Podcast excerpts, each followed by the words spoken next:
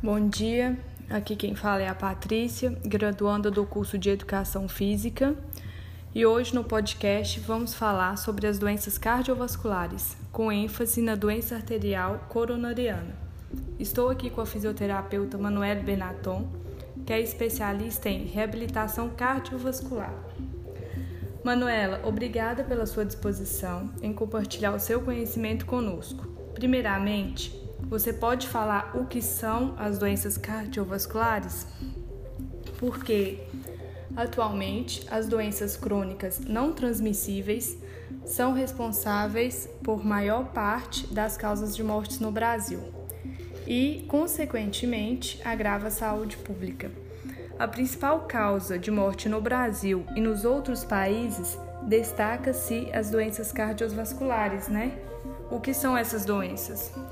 Bom dia, Patrícia. Muito bom estar falando aqui sobre esse tema para vocês. É um tema tão discutido atualmente pelo impacto que ele tem na nossa economia, na nossa população e na nossa saúde em si. As doenças cardiovasculares são doenças que afetam o coração e ou os vasos sanguíneos. É, dentre essas doenças se destacam especificamente a doença arterial coronariana, a DAC, né, que é a mais incidente e prevalente, é, como a angina e o infarto agudo do miocárdio. Mas nós temos outras doenças também, né? Como o acidente vascular cerebral, o AVC, AVE, as miocardiopatias, as valvulopatias, as arritmias cardíacas, as cardiopatias congênitas e a doença arterial periférica. Bom, a gente sabe que as doenças cardiovasculares representam a principal causa mundial de mortalidade hoje, né? São responsáveis por 17,3 milhões de mortes anualmente no mundo. E o que a gente espera é que essas doenças cresçam, que até 2030 isso chegue em 23,6 milhões de mortes. No Brasil isso não é diferente.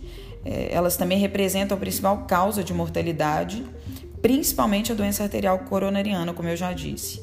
Essa doença é causada pela aterosclerose, que é uma doença inflamatória crônica que acomete a íntima arterial é, e ela ocorre em resposta à agressão do, ao endotélio, tendo uma origem multifatorial, que nós vamos poder falar um pouquinho mais sobre isso. Dado esse grande número de mortalidade e essa alta incidência das doenças cardiovasculares, hoje, ao meu ver, as pessoas deveriam é, saber como prevenir essas doenças. De acordo com o que você disse, a doença arterial coronariana tem alta prevalência e incidência associada ao estilo de vida da população, no qual é necessário desenvolver ações curativas e preventivas. Quais são as prevenções que essas pessoas deveriam fazer? Primeiramente, as prevenções deveriam começar o quanto antes na vida das pessoas. Em segundo lugar, as pessoas deveriam saber quais os fatores de risco estão envolvidos com a doença arterial coronariana e como isso pode realmente ser prevenido. Se não prevenidos, como que eles podem ser controlados e como que é o manejo desses fatores de risco. Em terceiro lugar, saber quais os sinais e os sintomas das doenças cardiovasculares, principalmente do infarto agudo do miocárdio, para que qualquer sintoma do infarto a pessoa seja atendida o quanto antes. Ao meu ver, são esses três pontos. Primeiro de tudo, a prevenção. Segundo, a educação das pessoas é, com relação à doença. E em terceiro, os sinais e sintomas do infarto agudo do miocárdio.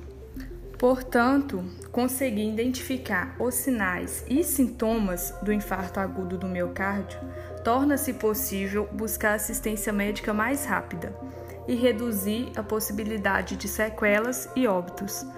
Você disse que os fatores de risco têm influência na vida das pessoas, visto que quanto maior o impacto dos fatores de risco em um mesmo indivíduo, maior será a chance de doenças. Você pode falar para a gente quais são esses fatores? Então, nós temos vários fatores de risco para a doença arterial coronariana, né? Que eles devem ser reconhecidos porque eles aumentam a probabilidade do indivíduo de desenvolver essa doença. Dentre esses fatores, nós temos o diabetes mellitus, os níveis elevados de colesterol, LDL, que a gente chama de dislipidemia, a hipertensão arterial, é, os radicais livres produzidos pelo tabaco, o tabagismo, então, e, e a predisposição genética.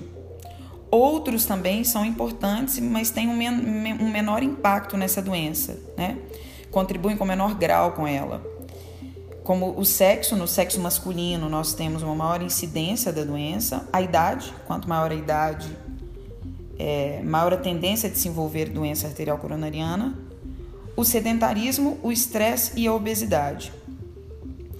Dentre esses fatores, a gente divide eles em modificáveis e outros não modificáveis.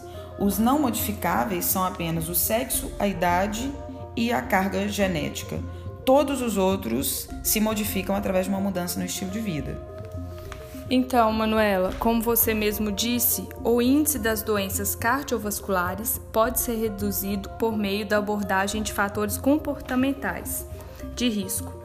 Diante disso, as estratégias educativas ao estilo de vida saudável são essenciais para prevenir as doenças e diminuir a ocorrência de eventos coronários.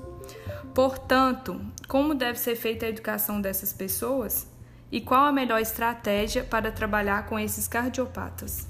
A educação do paciente é o componente central da reabilitação cardiovascular. Então a gente tem que primeiro pensar nisso. É o processo através do qual os profissionais de saúde emitem informações aos pacientes e eles vão alterar o seu comportamento de saúde e melhorar o estado de saúde em si. Né?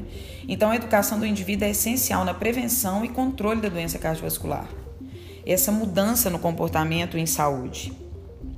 Então, hoje a gente sabe que nós temos esses pivôs e, e isso é divisor de águas para que a gente tenha um resultado efetivo na reabilitação cardiovascular, reduzindo mortalidade, morbidade e também a reincidência da doença para aquelas pessoas que, que têm a doença arterial coronariana.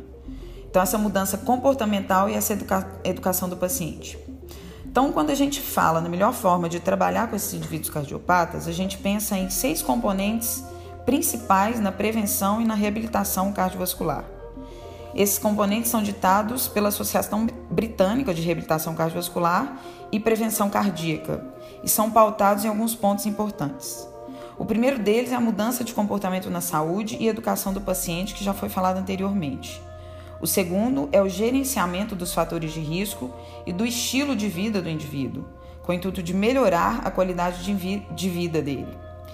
Nesse gerenciamento entra atividade física e exercício, alimentação saudável e composição corporal, cessação do tabagismo, prevenção de recaídas com relação ao tabaco.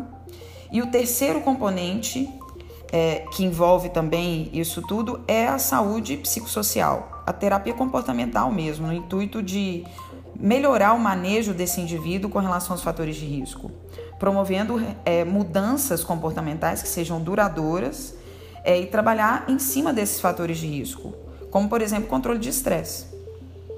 O quarto componente é como a gente vai controlar e gerenciar isso a longo prazo, esses fatores de risco.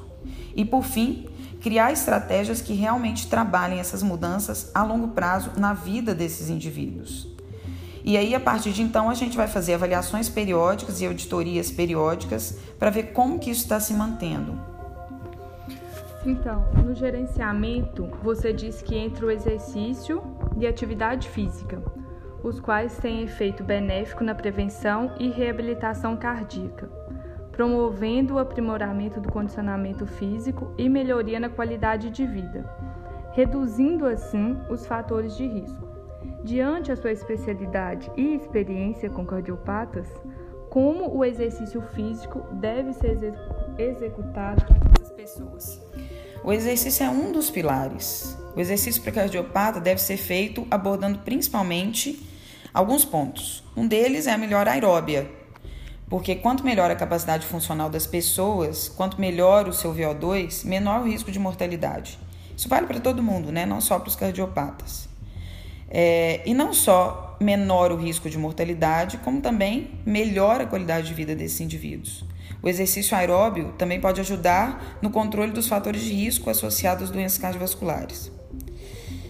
Nesses componentes também a gente tem o treino resistido.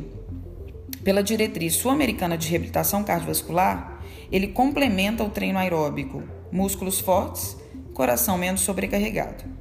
Então, hoje praticamente todas as doenças cardiovasculares, mais especificamente a doença arterial coronariana e insuficiência cardíaca, que é consequência, na maioria das vezes, do infarto agudo do miocárdio, nós vemos que o treino de força é essencial para o programa de reabilitação cardiovascular completo. Agora, nós podemos trabalhar também outros componentes nesse exercício físico, como a flexibilidade e o equilíbrio no caso daqueles pacientes que apresentam uma perda de equilíbrio. Então, esse foi o podcast de hoje. Espero que vocês compartilhem e comentem com as pessoas próximas de vocês sobre a importância desse tema e espero que tenham gostado.